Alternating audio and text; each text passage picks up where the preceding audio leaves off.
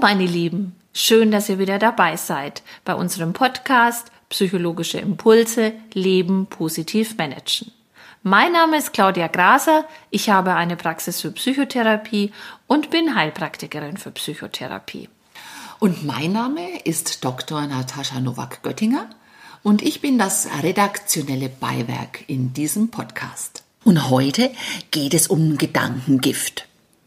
Also, wie ihr euch da draußen vor den krankmachenden Gedanken schützen könnt. Und wir wollen auch gleich anfangen mit etwas Poetischem. Dein Auge kann die Welt trüb oder hell dir machen. Wie du sie ansiehst, wird sie weinen oder lachen. Sein Gedicht von Friedrich Rückert, dem Schweinfurter Heimatdichter. Und jetzt, Claudia, interessiert mich.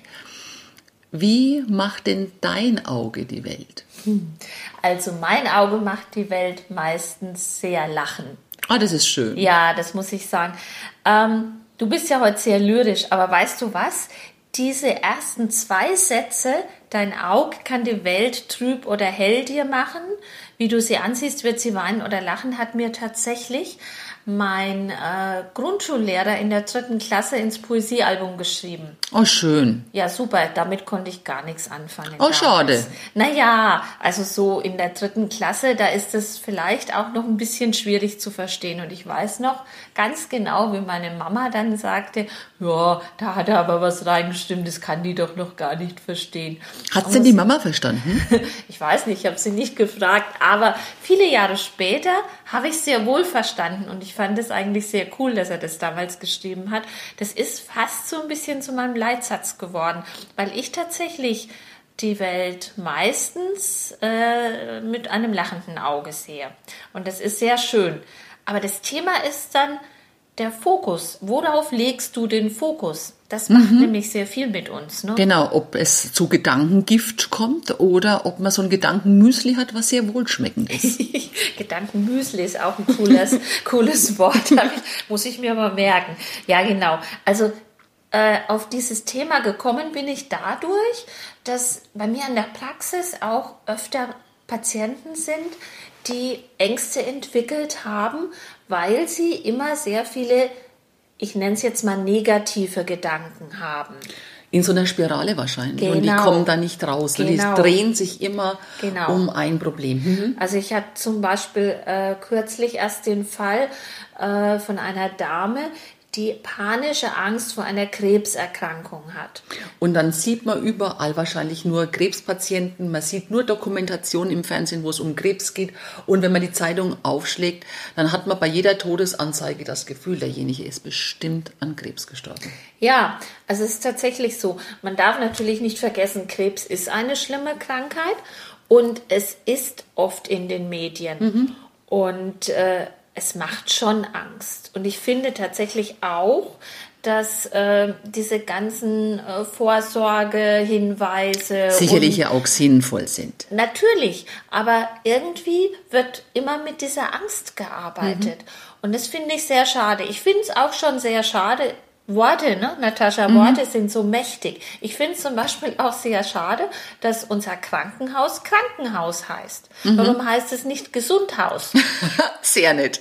Ja, also die Menschen sollen doch da nicht krank gemacht werden, sondern gesund gemacht werden. Ähm, da gibt's einiges, was man äh, schon äh, positiv verändern könnte bei uns in der deutschen Sprache, finde ich. Also ich höre heraus, wir sollten auf unsere Sprache achten und wahrscheinlich natürlich dann auch auf unsere Gedanken.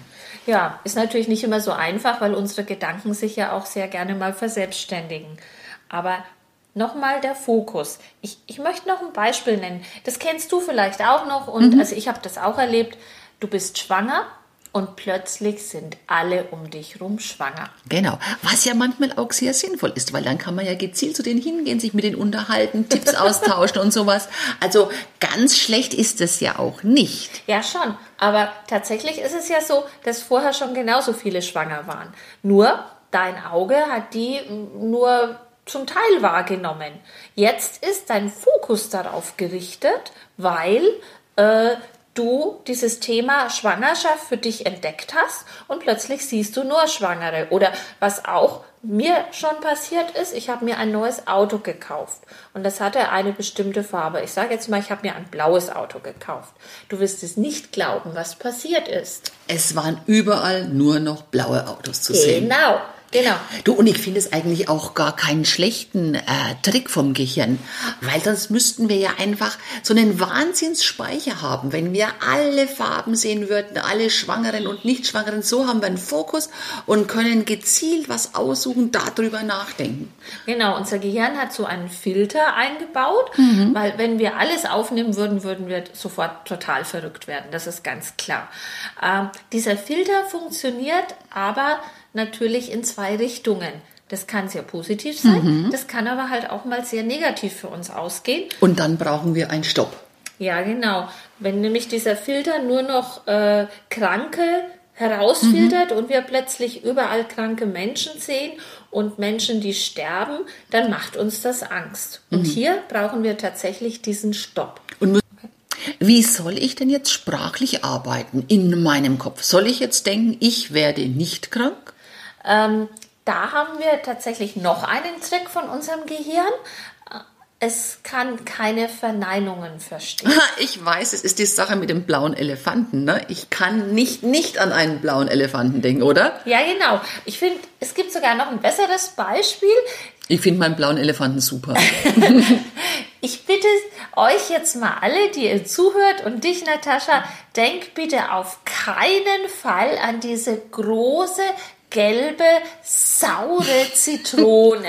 Und es ist gemein, ich könnte jetzt nicht Trompete spielen. Mir läuft das Wasser dermaßen im genau. Mund zusammen. Das ist dieser Effekt. Also Negierungen, das heißt Verneinungen, kann unser Gehirn nicht so.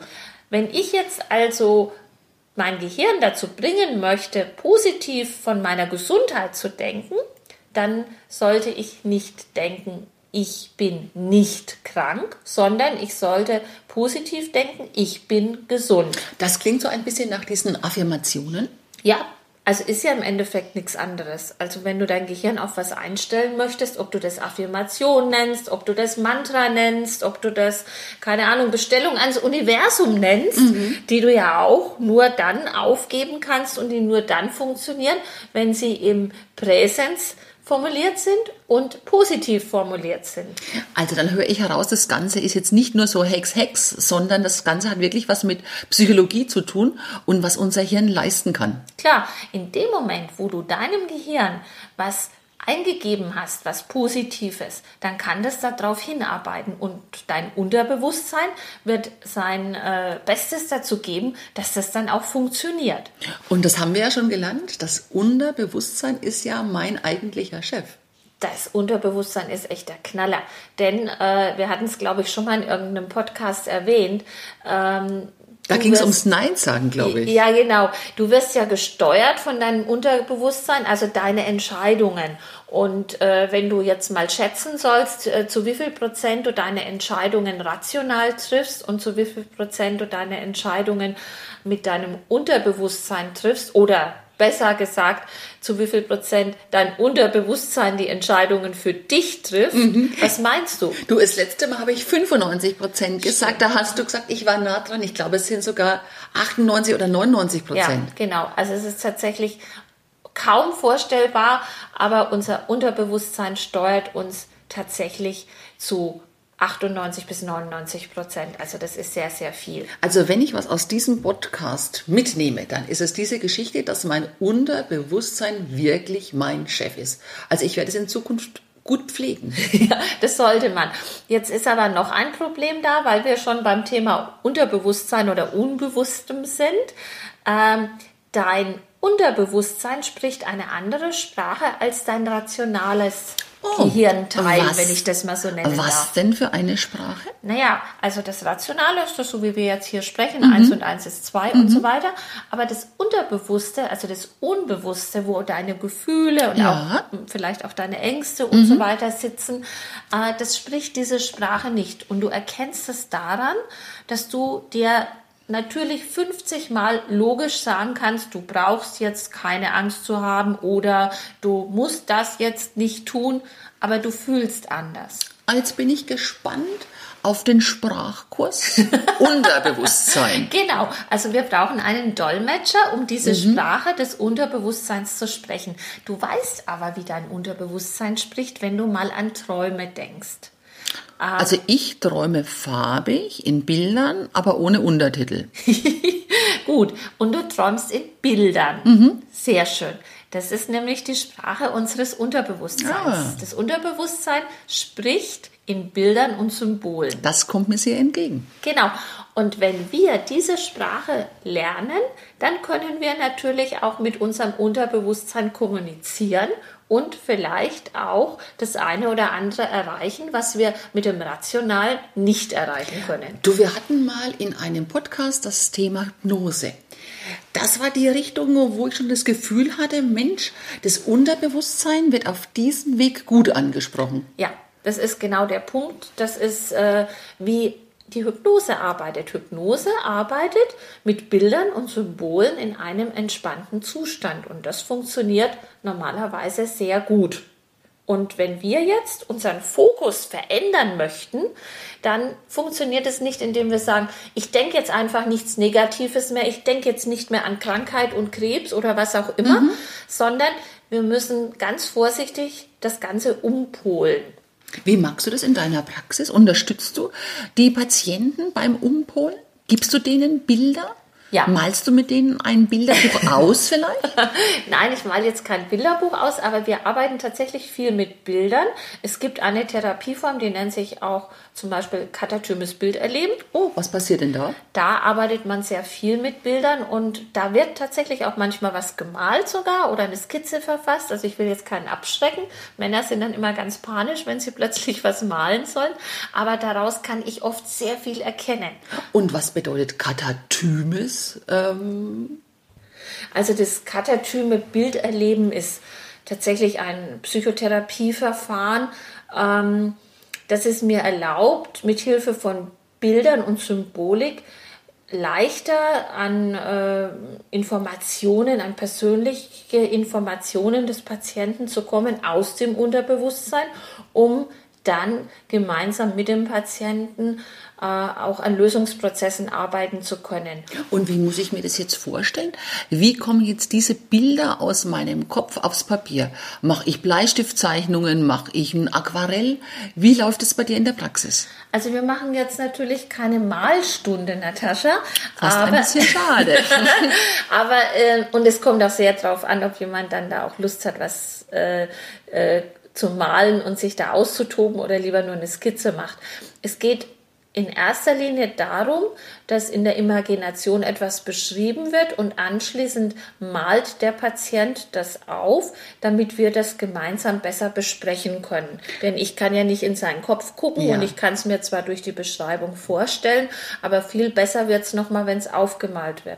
Weil und wir sind ja immer noch beim Gedankengift und ich glaube, es geht genau. manchmal erst einmal darum aufzudecken, was hier überhaupt giftig ist. Ja, genau. Und in dem Moment, wo ich dann auch sehe, wie der Patient malt, was er malt und äh, was er vielleicht nicht malt, welche Fläche des Papiers er nutzt und so weiter und so weiter. Das alles sind dann schon aussagekräftige äh, Geschichten, um mich ein Stück weiterzubringen, äh, auf der, wenn ich auf der Suche nach einer Ursache für ein bestimmtes äh, Thema oder Krankheit des Patienten bin, beziehungsweise wir können dann Bilder ja auch verändern, so dass vielleicht sich dann auch im Rationalen etwas ändert, wenn man es im Unbewussten schon getan hat. Und da kommen wir wieder auf das Gedankengift. Okay, mit welchem Impuls startest du da? Also ich habe den Zeichenblock jetzt auf meinem Schoß liegen.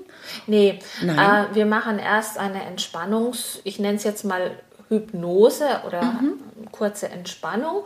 Und dann schlage ich äh, dem Patienten einen Begriff vor, zum Beispiel Blume. Das ist so ein Standardstart. Ja. Und dann bitte ich den Patienten, sich vor seinen geschlossenen Augen mal eine Blume vorzustellen. Und also ich hätte jetzt eine Rose. Das habe ich fast wetten mögen. Ach. Dann nehme ich es vergiss mal nicht. Nein, zu spät. Ah, schade. Erst, was zuerst kommt, okay. das wird genommen. Genau. Rose und zwar rot. Genau. Dunkelrot. Genau. genau. Und dann äh, ist äh, der weitere äh, Schritt, dass man der Patient beschreibt die Blume, wie sie aussieht, vielleicht auch, ob man sie anfassen kann, wo ich habe keine ist. Dornen an meiner Rose. Ah ja, siehst du mal. Mhm. Genau. Und äh, nachdem der Patient dann diese Blume auch eingehend beschrieben hat, gehen wir aus dieser Imagination heraus und der Patient malt mir kurz äh, eine Skizze oder auch ein Bild. Und das kann sowohl mit Buntstiften als auch mit Filzstiften als auch nur mit Kulis sein. Also ich stelle da immer Verschiedenes zur Verfügung. Keine Aquarelle übrigens. Ja, schade. Nein, das wird Nein. dann führt zu weit.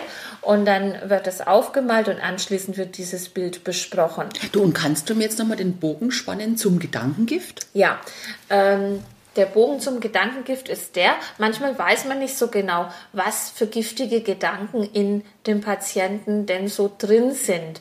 Also in, in dem Beispiel mit der Dame, die bei mir war und die Angst vor Krebserkrankungen hat, da war ja alles klar. Aber manchmal sind einfach nur Ängste oder Beschwerden oder Panikattacken da und wir wissen nicht so genau, was ist denn los, wo kommt es denn her.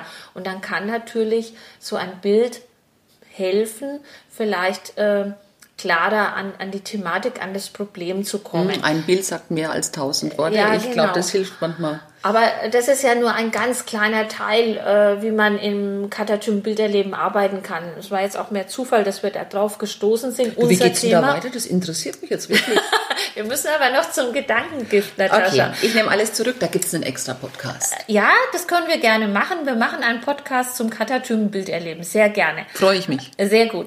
Ähm, zu unserem Gedankengift. Wir haben jetzt also gelernt, äh, unser Gehirn fokussiert sich auf was unser Gehirn wird zu 99 Prozent vom Unbewussten gelenkt mhm. und wir haben gelernt, dass unser Gehirn keine Verneinungen kann. Mhm. Das, das habe ich mir heute auch wirklich nochmal mitgenommen und auch vorgenommen, dass ich im Kopf anders formuliere. Genau. Das heißt also, erst müssen wir beim Patienten das Gift finden, was ihm halt Beschwerden verursacht.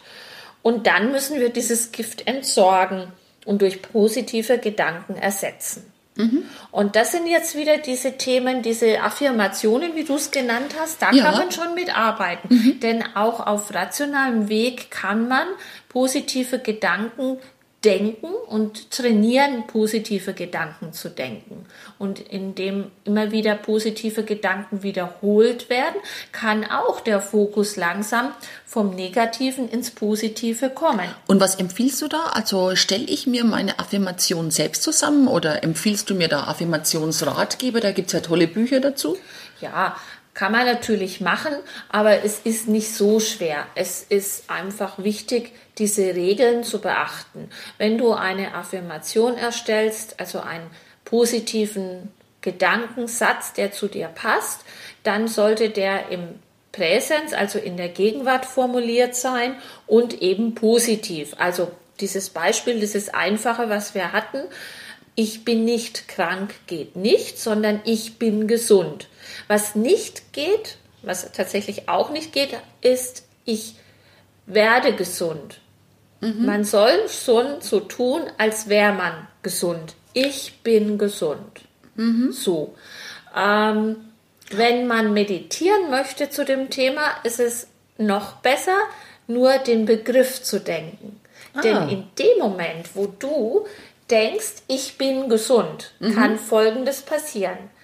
Äh, das kleine Teufelchen auf deiner einen Schulter könnte sagen, ach ja, du bist gesund, echt? Also heute Morgen ging es dir aber noch nicht so gut und da hattest du keine Ahnung, Zahnweh, Bauchweh, sonst was. Okay, und weißt ich brauche auf der anderen Schulterseite wahrscheinlich das Engelchen, oder?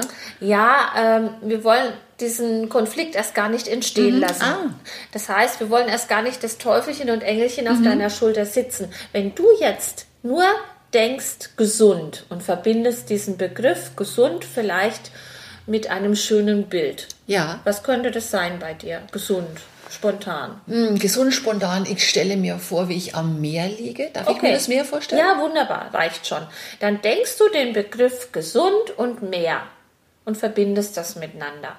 Da kann dein Gehirn nichts dagegen sagen. Da kann niemand sagen, du bist nicht gesund oder bist du sicher, dass du gesund bist. Du denkst ja nur den Begriff. Und das tut schon mal sehr gut. Und denke ich den Begriff als Begriff oder denke ich das Ganze als Bild? Beides. Ah, okay. Du kannst erst den Begriff denken und dann das Bild dazu. Ja. Das Gefühl gesund und das Bild dazu. Also ich denke jetzt mal gesund und ich sehe plötzlich einen großen grünen Apfel vor mir. So, dann denke ich den großen grünen Apfel und das, diesen Begriff gesund. Wunderbar. Ähm, das ist jetzt äh, wie so eine Mini-Medi im Positivdenken. Deine, Was war das? Eine Mini-Meditation, eine Ah, Mini-Medi. eine Medi. Genau. Mm, ein Ja. kleiner Aküfi, ein Kötzfimmel. Ja, okay. Also eine kleine Meditation für Faule ist das, Mhm. würde ich mal sagen. Genau.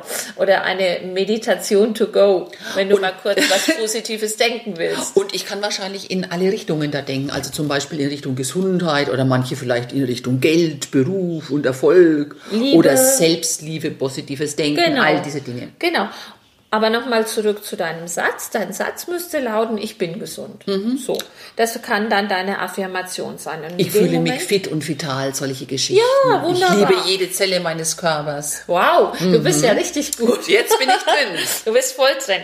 Genau. Und das stoppt natürlich das Gedankengift. Ja. Das wird ausgespült, wenn du nur noch positiv denkst. Das ist natürlich ein Prozess und es dauert eine Weile, bis man das so schafft, aber es funktioniert.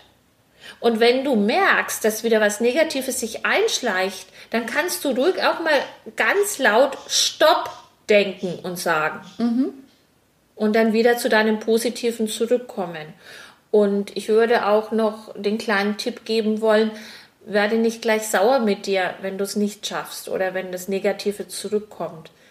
Das hast du jetzt vielleicht länger gedacht und du warst länger in dieser Negativspirale. Du darfst dir auch Zeit geben, ins Positive zu gehen. Also mach dir keinen Druck. Sag einfach, okay, stopp. Jetzt habe ich wieder diesen Negativgedanken, den brauche ich jetzt aber nicht mehr. Ich gehe zurück zu meinem Positiven, so nach dem Motto.